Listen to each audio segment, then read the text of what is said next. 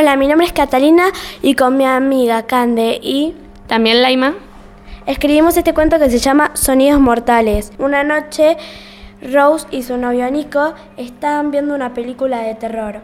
De repente se abre una ventana y se cae un plato. Nico fue a ver lo del plato y Rose a ver lo de la ventana. De la nada, Rose escucha un arranque de, una moto. Esa moto se acercó y rompió la ventana, pero la moto no había nadie. En ese momento se escuchan los pasos en el sótano, el ático y en la cocina, donde estaba Nico, y de repente Rose ve sangre. Era sangre de Nico, y cuando fue a verlo lo único que se escuchó fue su grito, y nunca más se la volvió a ver. Fin.